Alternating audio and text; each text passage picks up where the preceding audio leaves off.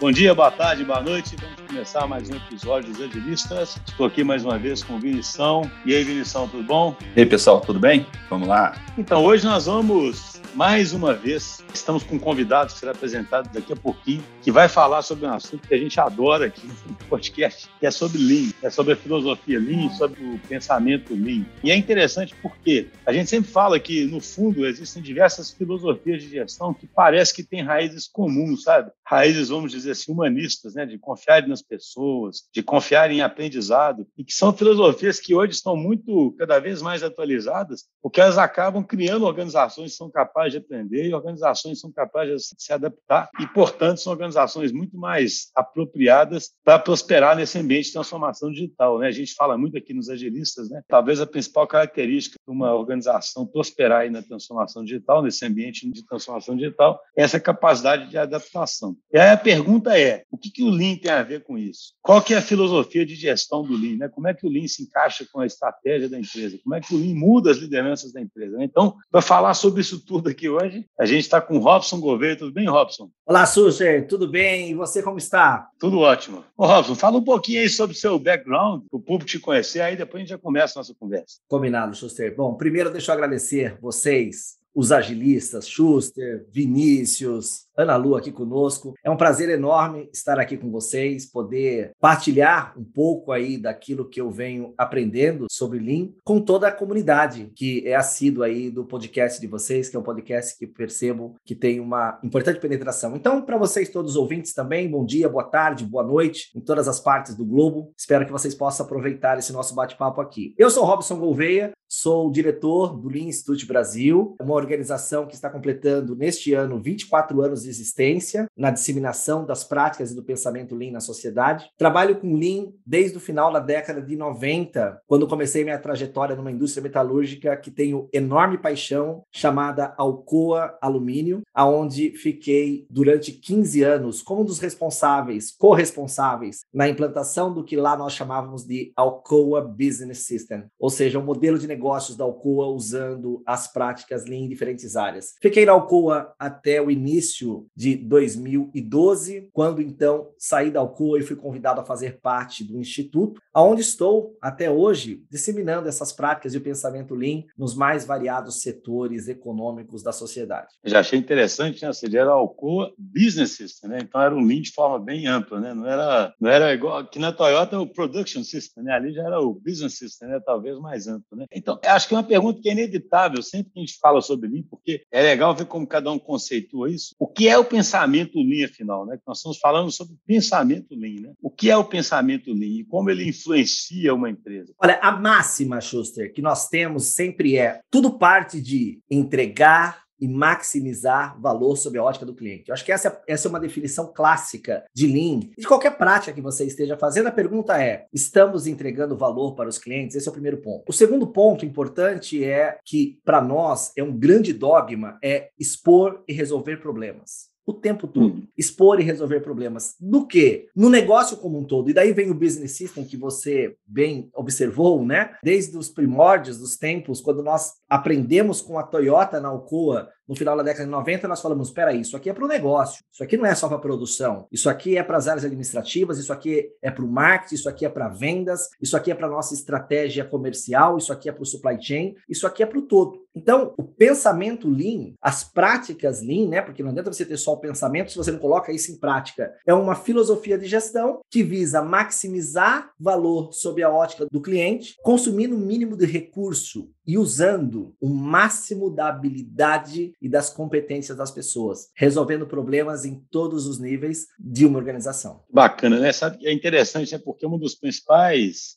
dogmas, vamos dizer assim, das empresas na área digital é serem customer centric. E a gente vê que o, o, isso aí já está embutido na filosofia Lean, né? Porque a definição sua parte justamente do, do consumidor, né? Do cliente ali que está puxando, né? Todo o fluxo produtivo da empresa e não só produtivo, né? Toda a organização da empresa, né? Para que ela possa gerar o máximo valor possível com os menores recursos, eu gostaria que seria isso, usando as melhores habilidades, né? Então, essa afirmação é verdadeira, correto? Que a empresa, uma empresa linha, ela necessariamente é customer centric. Total, total. E o que é interessante, né? Nós temos tido a oportunidade de estar aí com grandes organizações, grandes bancos, grandes empresas do varejo, do entretenimento, empresas de serviços, empresas de manufatura intensiva, enfim. E muitas delas agora experimentando e vivenciando a chamada transformação digital que para vocês aqui, para todos os ouvintes do podcast, se me permitirem, eu queria fazer um pequeno ajuste. Eu não gosto de chamar de transformação digital, e eu vou dizer por quê. Porque é uma transformação cultural. Isso que nós estamos falando agora, de ter o cliente no centro, de entregar valor, não é uma questão de digital, é uma questão de cultura, de transformação de cultura, que precisa ser permeada em toda a organização, começando com o primeiro nível de liderança e chegando em todos os níveis da empresa. Uhum. Forma que as pessoas possam entender que essa centralidade no cliente é uma responsabilidade coletiva. É do analista ao presidente, é do presidente ao programador, é do programador ao operador. Todos pensarem nessa máxima de entrega de valor para os clientes. Portanto, transformação digital, eu gosto de dizer que é uma profunda transformação cultural e passa principalmente pela transformação das pessoas. É, não, é interessante porque o Vinição vai fazer uma pergunta agora, se eu conheço bem, só fazer um comentário aqui. Eu tenho uma sincronia com o Vinição.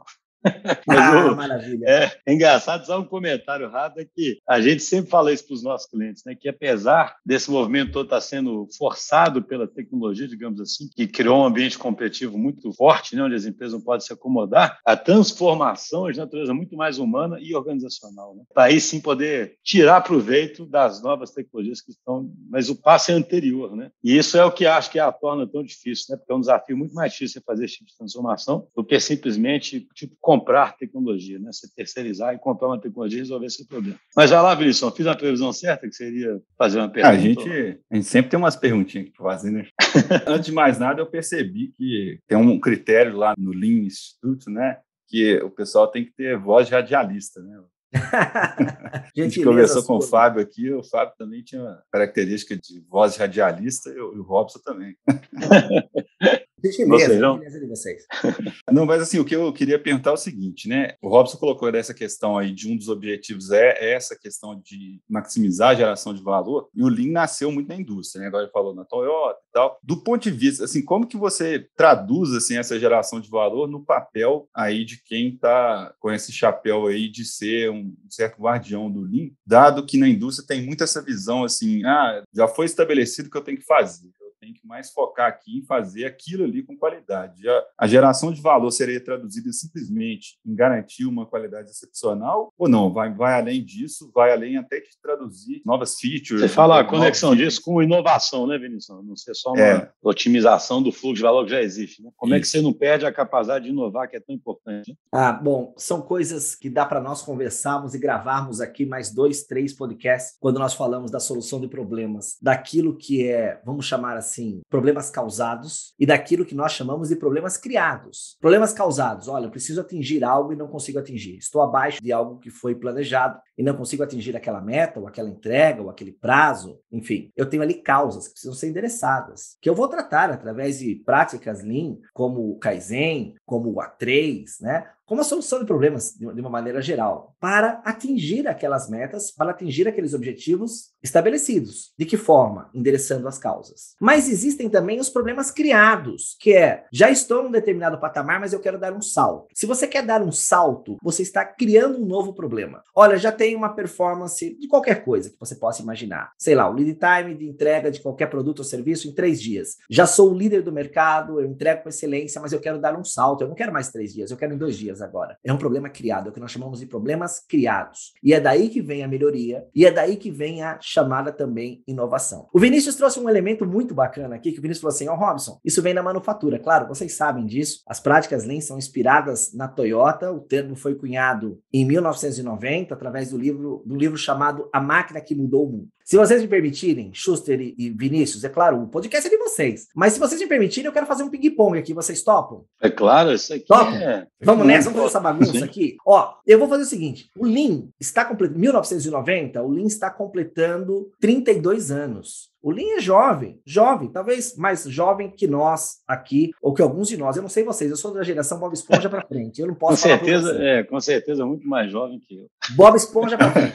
Então, assim, ao longo desses 32 anos, o Lean foi ganhando nomes e sobrenomes. Ok? Nomes e sobrenomes. E aí vai ser o nosso ping-pong. O primeiro nome e sobrenome foi Lean Manufacturing. Claro, porque nasceu na manufatura, foi inspirado nas práticas da Toyota. Mas ao longo dos anos foi ganhando outros sobrenomes. Vamos para o ping-pong aqui agora. Quero que vocês falem novos sobrenomes. Lean. Ah, teve o Lean Development, né? Lean Development, vamos lá. Teve o Lean Startup. Lean Startup, né? Lean Startup. Lean Agile. Lean Agile. Lean Office, Lean Construction, Lean Banking, Lean Healthcare, Lean... Aí você, tá, aí você já está conhecendo Lean Office, N sobrenomes.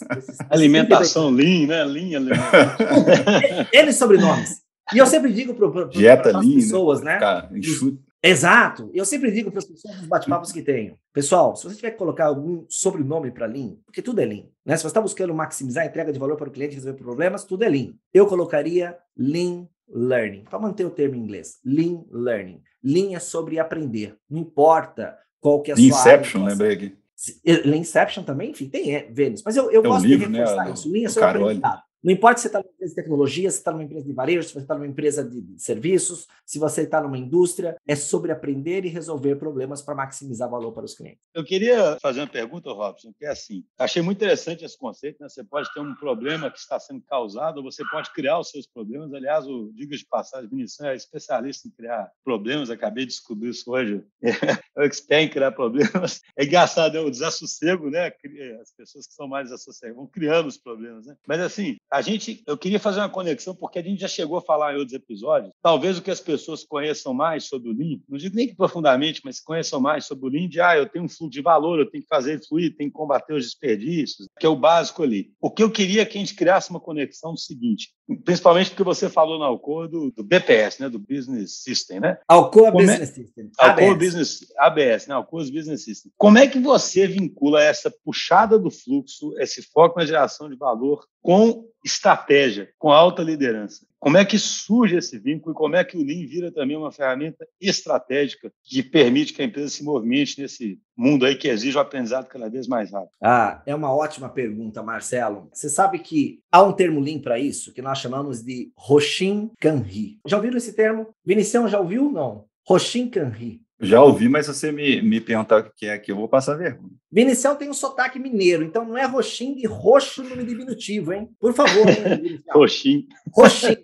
É um termo em japonês que diz o seguinte, né? Ro, direção. Shin, agulha. Direção, agulha, a bússola, o norte verdadeiro. E Kanri, a lógica e a razão. Então, como que nós conectamos, né? Como que nós entendemos aquilo que é a estratégia a conexão da estratégia com as práticas Lean no dia a dia. Eu vou falar para vocês sobre três elementos: estratégia, desdobramento e execução, fundamentais. Então, primeiro ponto, eu preciso saber a estratégia e conectar a estratégia, a direção, o roxim, o norte verdadeiro, o que nós estamos buscando, por que, que nós estamos buscando, qual é o significado disso, qual é o propósito. E uma vez definido qual é o propósito, todos devem saber, usando o que nós gostamos de chamar, na verdade, eu aprendi isso com um grande amigo chamado Luiz Augusto Barcelos Barbosa, hoje CEO da Eternit, fazendo um grande turnaround nessa empresa quase centenária chamada Eternit, que é estratégia 2P. E o Luiz, né, em todos os nossos trabalhos em conjunto, na época de Alcoa, Sasazaki, Assabloy, o Luiz sempre falou assim, Robson, estratégia 2P. O que é 2P, Luiz? Do presidente ao porteiro. Todos devem saber o que nós estamos buscando e por que nós estamos buscando. Então você cria o um norte verdadeiro, você comunica esse norte verdadeiro, a estratégia. Eu preciso desdobrar essa estratégia naquilo que vão ser as frentes de trabalho. Uma prática muito comum dentro da filosofia Lean é usarmos o processo A3 para isso. O método A3 para ajudar as pessoas a entenderem o como atingir aqueles objetivos, aquela estratégia desenhada. E o terceiro elemento extremamente importante, a execução. E aí, sem me estender aqui, naturalmente, eu quero trazer para vocês o seguinte: no ano passado, em novembro do ano passado, eu lancei, juntamente com José Roberto Ferro, em coautoria com José Roberto Ferro, um livro chamado Gerenciamento Diário para Executar a Estratégia que obrigatoriamente precisa conectar a estratégia com o desdobramento e a execução. E o que é o gerenciamento diário? Como o nome já diz, diariamente eu estou fazendo reuniões rápidas com um pequeno grupo de pessoas para identificar os problemas do dia a dia, tirar essas barreiras do dia a dia, não só os problemas que eu preciso atuar de maneira tempestiva, mas também os problemas crônicos que eu tenho que utilizar um método estruturado de solução de problemas, que é o que torna a empresa ágil. O que torna uma empresa ágil? A sua capacidade de resolver problemas diariamente, coletivamente, todos os dias. É, mas assim, você colocou né, que o elemento central, se eu entendi bem, dessa questão da tradução da estratégia para a execução seria esse rito diário, mas quais são os elementos que tem nesse rito diário ali que comunicam essas intenções estratégicas ali, esses objetivos estratégicos para o porteiro, igual você falou ali, né? Qual, que é, elementos é, Então, que queria,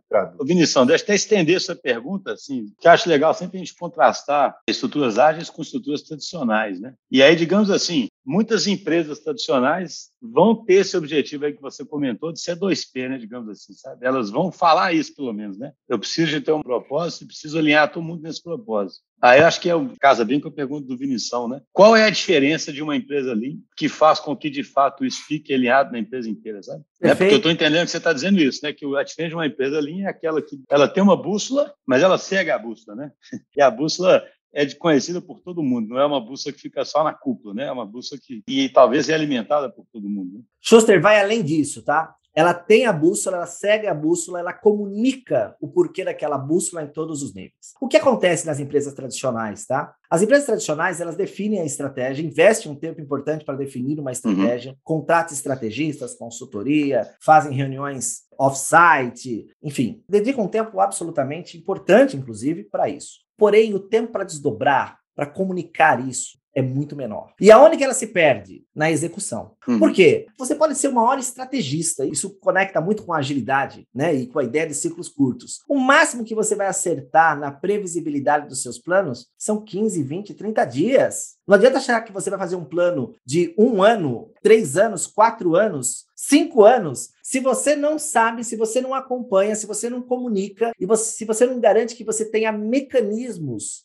que as pessoas em todos os níveis estejam encontrando, identificando possíveis barreiras, retirando essas barreiras no dia a dia de uma maneira ágil. E do ponto de vista Lean, nós fazemos isso através do gerenciamento diário. Ah, mas Robson, me dê exemplos claros em relação a isso. Eu vou para um extremo e depois eu volto, se vocês me permitirem. Eu vou para um extremo. Uhum. Em 2021, tivemos o privilégio de ajudar, através do gerenciamento diário, a manter o Big Brother Brasil, que é um grande programa de extrema audiência, um dos programas de maior audiência da televisão brasileira, funcionando através de quê? Através das práticas Lean, através do gerenciamento diário. Então você imagine um programa como o Big Brother, né, 24 horas no ar, você tem que fazer mudanças, alterações todos os dias, toda hora. Você tem toda uma equipe de produção trabalhando naquilo. E a Globo fez isso através do gerenciamento diário. Então, poxa, dá para fazer numa grande empresa de entretenimento, de mídia como Mas a Mas é que temos até Lean, Lean Big Brother, então. Vai ter Link Big, Big Brother agora, Link Big Brother. Mas você sabe que tive o privilégio, depois nós deixamos aí para os nossos ouvintes, no lançamento do livro de gerenciamento diário, a Globo gentilmente encaminhou um vídeo contando um pouquinho da apresentação do gerenciamento diário por lá, com o Mion fazendo essa narrativa da importância do GD dentro da TV Globo. Ah, só TV Globo? Que tal um hospital muito conhecido na cidade de São Paulo, que é a ACD? Muitos conhecem, né, pelo programa Teleton, as crianças tal, que através do gerenciamento diário conseguiu reduzir o tempo das pessoas que esperavam por uma vaga na UTI, né? As pessoas tinham alta na UTI, demorava para liberar aquelas pessoas do quarto, enquanto outras pessoas que precisavam chegar na UTI tinham que esperar. Isso, os médicos, as pessoas ficavam é, se perguntando: peraí, o que nós temos que fazer diferente? E através do GD, a ACD também fez um trabalho extraordinário, reduzindo drasticamente o tempo de espera dessas pessoas. Então, vale para a saúde, vale para o entretenimento. Eu posso contar outras histórias, se vocês me permitirem aqui, se tiver o espaço, né? O quanto que essa execução cadenciada do, dia a dia diferencia as empresas tradicionais das chamadas empresas Lean. Sim. É, assim, eu, eu, tenho um autor que eu gosto muito, chama Roger Martin, estava lendo, lendo um livro dele recente aí. Ele iguala a estratégia à execução, né? Não existe essa, né, nem existe tanto essa, essa separação, né? E aí eu queria pular para o outro assunto que eu acho importante. A gente sempre comenta muito com os nossos clientes, é uma luta que a gente vê, que a própria estrutura das empresas, ela impede muitas vezes que ela tenha essa capacidade de execução que você está comentando, sabe? Porque essa capacidade de execução, você falou aí uma hora, né? É um trabalho coletivo, né? Tira as melhores habilidades do mundo em um trabalho coletivo. Você tenta usar a inteligência coletiva e multidisciplinar da empresa, né? Só que as empresas são organizadas de forma terrorista, compartimentalizada, sabe? E aí eu queria que você contasse sua experiência nisso também. Como é que o Lean, você observa nas empresas vão ficando Lean, elas vão se reorganizando e vão quebrando essas fronteiras em departamentos, e aí daqui a pouco a gente chega na liderança, né, que é um grande habilitador disso tudo. Né? Mas do ponto de vista estrutural, o que, que você nos diz? Olha, do ponto de vista estrutural, historicamente, e você trouxe um ponto fantástico, Schuster, que é as heranças de Taylor, as heranças da administração científica, que, de novo, trouxeram muitos avanços, naturalmente. Eu falo de novo porque provavelmente os ouvintes já ouviram isso e aprenderam, uhum. estudaram sobre os princípios da administração científica, mas há dois deles que têm profundas influências hoje nas organizações e que nos atrapalham muito. Primeiro, a ideia de que quem faz melhoria são áreas de melhoria, ou são os Scrum Masters, ou são os Product Owners, ou são os especialistas Lean, ou são versus do ponto de vista Lean, todos fazem pequenas melhorias em todos os níveis. Eu não preciso ter uma área de melhoria. Eu tenho que garantir que todos façam melhoria. E claro que se nós pensarmos ali no início da segunda revolução industrial, 1911, fazia sentido, né, até para os ouvintes visualizarem aí tempos modernos, Charlie Chaplin, aquela esteira. Por isso que vem até a, a expressão contrato de mão de obra, não dá para as pessoas pensarem, né? Elas tinham que operar. Então quem tinha que pensar era quem estava fora do trabalho. E o primeiro ponto, elemento que nós estamos trabalhando com as organizações é todos fazem melhorias todos os dias, todos os dias. O segundo elemento importante é essa organização absolutamente vertical, que é assim, né? Se você pegar até as cidades, o que é a cidade? A cidade você tem a zona comercial, a zona rural, a zona. Por que, que não posso? Eu não posso ter pequenos espaços dentro dos centros urbanos áreas comerciais, áreas rurais, áreas, de uma maneira integrada. Então a nossa sociedade ela foi fazendo as coisas de maneira apartada. Por isso que as empresas elas têm, ah, eu tenho suprimentos, eu tenho tecnologia, eu tenho compras, eu tenho jurídico, eu tenho contas a pagar, contas a receber, cada uma no seu departamento e algumas delas em lajes até diferentes quando falamos de lajes corporativa. Claro que agora com o NR Office, né, isso as pessoas não estão fisicamente separadas, mas estruturalmente separadas. Então que grandes uhum. organizações como Magalu Magalu, posso citar aqui, como Itaú, posso citar aqui, estão fazendo, como CCR, posso citar aqui, estão fazendo. Estão criando o chamado seguinte: organizações horizontais. Não mais organizadas em silos, mas sim organizadas em comunidades, em que nós chamamos de células, em times, de forma que eu tenha é, uma organização orientada pelo fluxo de valor e não mais pelo departamento. Então, mas, Robson, me, me desculpe interromper, mas é só uma, eu acho uma pergunta importante. Claro. Mas o Lean tem ajudado com, que isso aconteça na prática? Porque eu estou falando assim, as organizações tradicionais, é, aí eu sempre faço o mesmo disclaimer de sempre, isso não é uma crítica às organizações tradicionais, porque as coisas existem e existiram por um motivo, e talvez elas agora não sejam que vão levar as organizações para o sucesso, né? E o assunto aqui do Agilistas é esse, né? Mas o que eu estou falando das organizações tradicionais? Elas estão acostumadas a fazerem grandes estruturações, sabe? E pensar na nova estrutura. Só que a gente sabe que pensar na nova estrutura é dificílimo, né? principalmente para organizações grandes, às vezes, que têm vários negócios, várias geografias. E um processo mais orgânico talvez fosse melhor, né? onde você fosse aprendendo e mudando aos poucos. Eu falo assim, o Lean, além de gerar valor no próprio fluxo que ele está cuidando, ele consegue gerar esse valor para a organização, entendeu? E mudando a própria organização para ela se reorganizar dessa forma mais orgânica e mais em torno do fluxo. Schuster, consegue, agora é uma mudança lenta. Então, eu acho que o grande ponto aqui é que, assim, eu estou trazendo alguns exemplos de organizações que estão se transformando. Mas é uma mudança lenta e eu posso dizer para vocês todos, vocês que estão aqui, vocês que são os ouvintes, que é uma mudança lenta e ainda é uma mudança muito pequena comparada ao universo da, da indústria. E quando eu falo indústria, você possa imaginar qualquer segmento, como um todo. É uma uhum. mudança lenta. E por quê? Porque essas grandes reestruturações que você falou sempre foi um modelo de negócio e o um modelo de negócio que deu certo nas décadas passadas. Então as pessoas repetem o mesmo modelo. Nós vamos entrar daqui a pouco num outro elemento importante que você falou da liderança, né? A liderança que está hoje conduzindo essas organizações, conduzindo essas estruturas, conduzindo essas mudanças, é uma liderança formada, forjada nesse modelo de Taylor que você citou. E é um modelo que a colocou na posição que ela está, que trouxe o sucesso que ela tem. Então, nós uhum. precisamos fazer o que agora? Formar uma nova liderança, formar uma nova mentalidade. Esse é o nosso desafio, Lean. É isso que nós estamos trabalhando recentemente. Ô, ô Robson, e assim, a gente vê, tem, tem um caso recente, não vou entrando em detalhes aqui, mas a gente chega, às vezes, até com diretoria de clientes, e assim, é, falar desse processo incremental né? Igual você acabou de falar aí que a mudança é lenta, né? Você falou lá no início que você nem gosta do termo de transformação digital, que é cultural, a gente sabe que esse tipo de coisa é lenta, a gente sabe que tem o norte, igual você colocou, mas você normalmente você nem cada lugar tem um contexto, vai ter uma história até chegar até se guiando por esse norte. Mas às vezes o pessoal, até por essa mentalidade que você falou, dessa questão de você ter uma mentalidade que tudo é possível de ser, se prever ou de se planejar tudo. E aí o pessoal fica muito com medo, às vezes, tipo assim, pô, como é que eu vou falar isso aqui no board, que na verdade o processo vai ser incremental, eu não sei necessariamente todos os passos que a gente vai dar. Quando vocês chegam para uma consultoria, vocês colocam isso na mesa, pratos limpos, tipo, ó, vai ser assim, não ter que encarar isso aí. Como que é o processo seu de, dos primeiros passos, de aconselhamento dos primeiros passos? Eles encaram essa dificuldade de falar a, a realidade em relação a esse, né, colocar o bode na sala. Aí. Ah, isso é super importante, Vinicião. Até pelo seguinte, tá? Lean é uma jornada. E o que caracteriza uma jornada? Uma jornada ela tem começo, ela tem é, é, entregas, ela tem meios ali, né, que você marca os importantes, mas ela não tem fim. Então você fala assim, poxa, quanto tempo a Toyota está praticando o TPS? Eu vou dizer 80 anos. Claro que se você chegar numa empresa hoje e falar assim, ó, quando que nós vamos ser uma empresa transformada, renovada, ágil, lean ou qualquer outra nomenclatura que você queira trazer e falar para ele assim, 80 anos, a pessoa vai te jogar para fora, porque ela não vai entender isso. Mas se nós falamos de que melhoria é contínua, é uma jornada. Então começa a partir disso. É uma jornada. Que, de novo, há uma mudança lenta, mas que pode ser acelerada. Esse é o ponto importante. Né? Essa é a boa notícia. Quer fazer um turnaround? Nós chamamos de turnaround.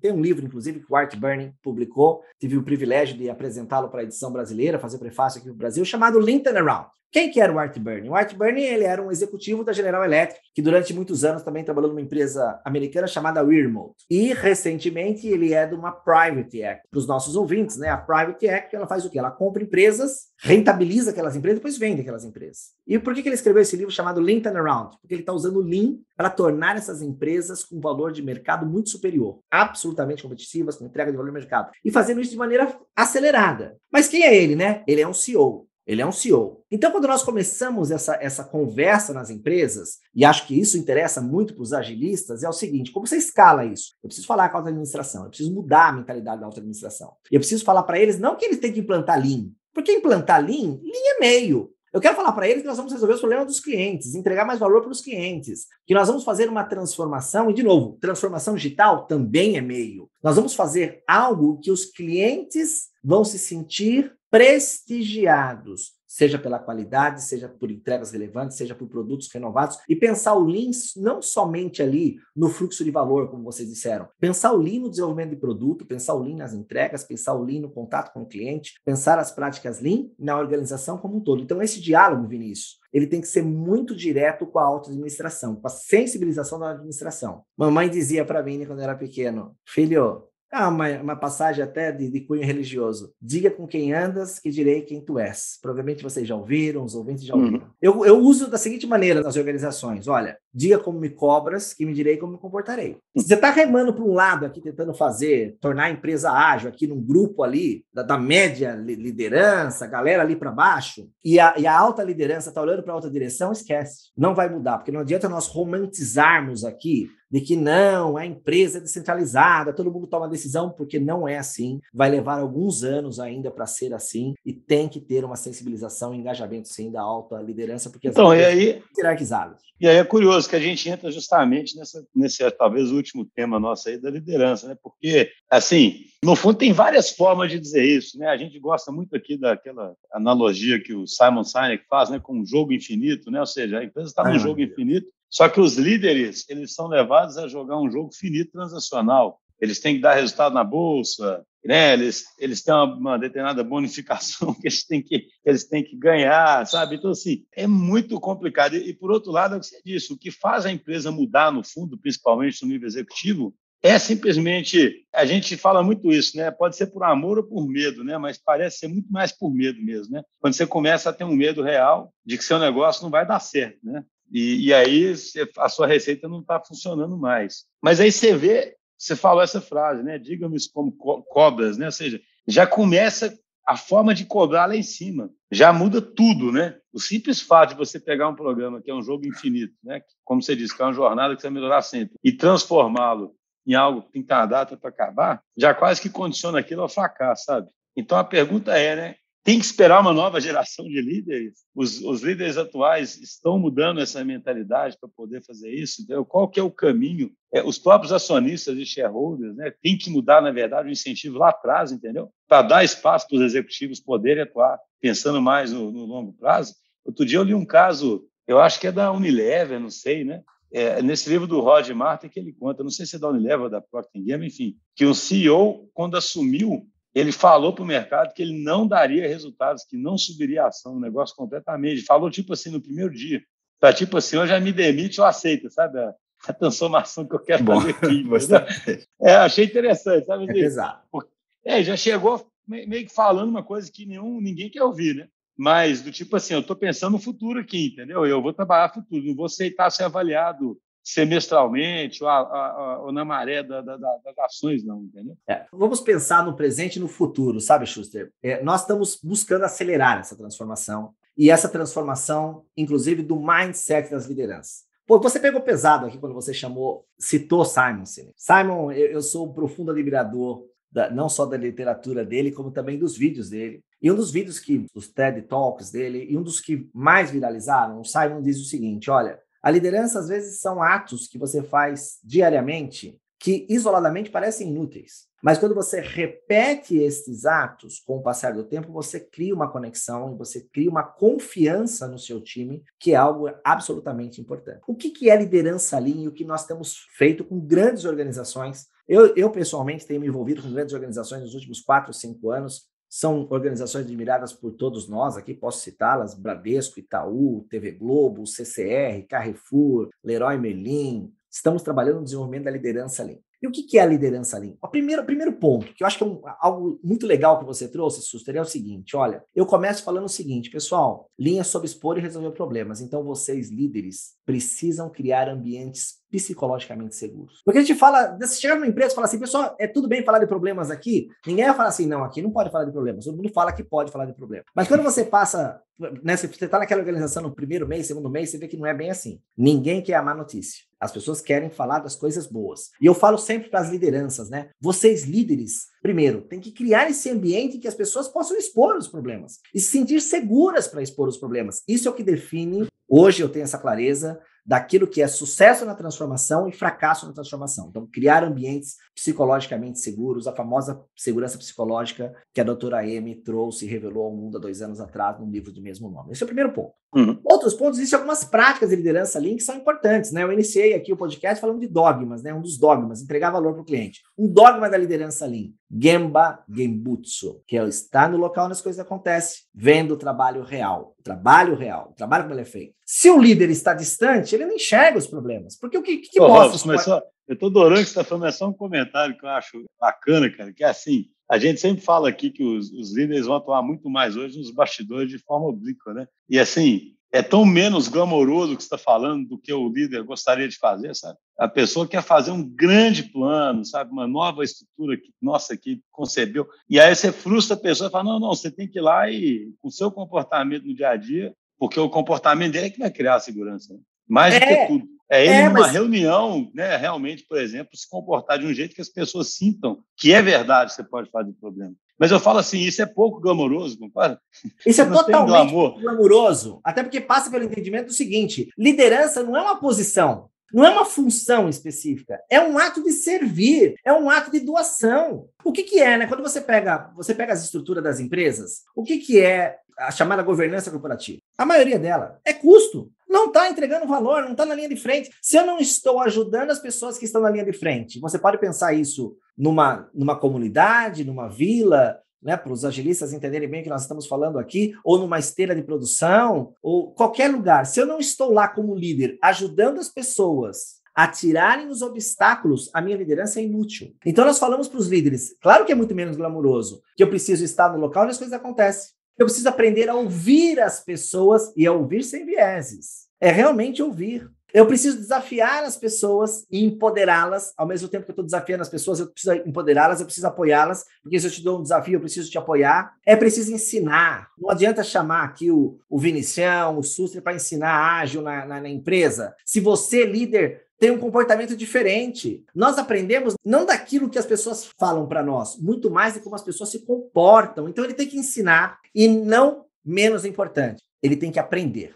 Acho que essa nova liderança, o Schuster e, e Vinicião, é uma liderança que tem que ter uma característica de aprendizado. Não importa a idade, tá? Se é uma liderança que assumiu agora, se é uma liderança que está numa posição de liderança há 20 anos, 30 anos. Se você não for um aprendiz nessa jornada de transformação digital, como nós já reforçamos aqui, cultural. Se você não se colocar como líder aprendiz, você não vai conseguir acelerar e fazer essa transformação. É isso que nós estamos trabalhando do ponto de vista da liderança Lean com diferentes organizações. Ah, excelente, viu? Assim, nós estamos infelizmente chegando ao final, como eu disse, eu adoro essas conversas. Queria te agradecer muito, assim, para mim fica, acho que o ouvinte, assim, para mim, sabe, a mensagem mais importante aqui, assim, engraçada, é que as coisas têm que ser feitas de forma legítima, sabe? O Lean não é uma coisa que acontece em algum lugar, né? Assim, quando você fala do Lean, é todo mundo naquele jogo, sabe? Jogando aquele jogo de forma legítima, genuína, super envolvido, né? E, e é engraçado porque as organizações evoluíram para separar os departamentos, as pessoas criaram os diversos cargos, hierarquias, para definir o que elas fazem e o que elas não fazem. E no final das contas, você tem uma enorme dificuldade de fazer uma coisa que aparentemente seria simples, que é o seguinte: estamos todos jogando o mesmo jogo e estamos todos tentando melhorar o tempo todo. Eu acho isso muito curioso, sabe assim? Quanto mais eu vejo sem perspectiva sobre o mesmo fenômeno, eu já falei isso no episódio do dia, é como se um ET chegasse de fora e falasse, mas por que, que não é assim pronto, né? Por que, que evoluiu para ser desse jeito? Por que, que o líder não escuta as pessoas? Ou por que, que ele não cria segurança psicológica? Ou por que, que ele não quer estar no lugar de... E essa realidade é tão... É dada como tão certa engraçada, sabe? Parece a única realidade. Né? Então, acho que a principal mensagem para quem está aqui seria isso, sabe? A gente tem que quebrar esses paradigmas né, de estruturais e do jeito que a liderança atua saber que vai ser uma coisa menos glamourosa, mas que talvez seja muito mais prazerosa, sabe? Porque essa jornada é prazerosa, né? Uma organização que consegue aprender o tempo todo, eu diria que a jornada para todo mundo é muito mais prazerosa. Seguramente, seguramente. Mais do que isso, Xuxa, se você me permite uma conclusão, eu queria deixar hum, para os claro. nossos ouvintes o seguinte: Lean é um sistema sociotécnico. Lean é um sistema sociotécnico. Significa o seguinte: tem um lado humano e tem um lado técnico. O curioso é que as pessoas se apaixonam pelo lado técnico. Muitas pessoas se apaixonam pelos frameworks, pelas ferramentas. Não. E eu falei, eu não falei quase aqui de, de ferramenta, de framework. Isso é, são meios, né? É muito mais importante você segurar isso o lado humano, o lado sócio, que envolve conexão com as pessoas, respeito pelas pessoas, empoderamento das pessoas, de todos em todos os níveis. Então, se você tem, por exemplo, abandone os estereótipos. Fale uma linguagem que as pessoas entendem. Esse, esse é o primeiro ponto. Se você chegar com uma série de termos técnicos para as pessoas, tentando convencer as pessoas de que aquilo vai ser importante, ninguém vai te entender. Esse é o primeiro ponto. Fale uma linguagem que as pessoas entendam, né?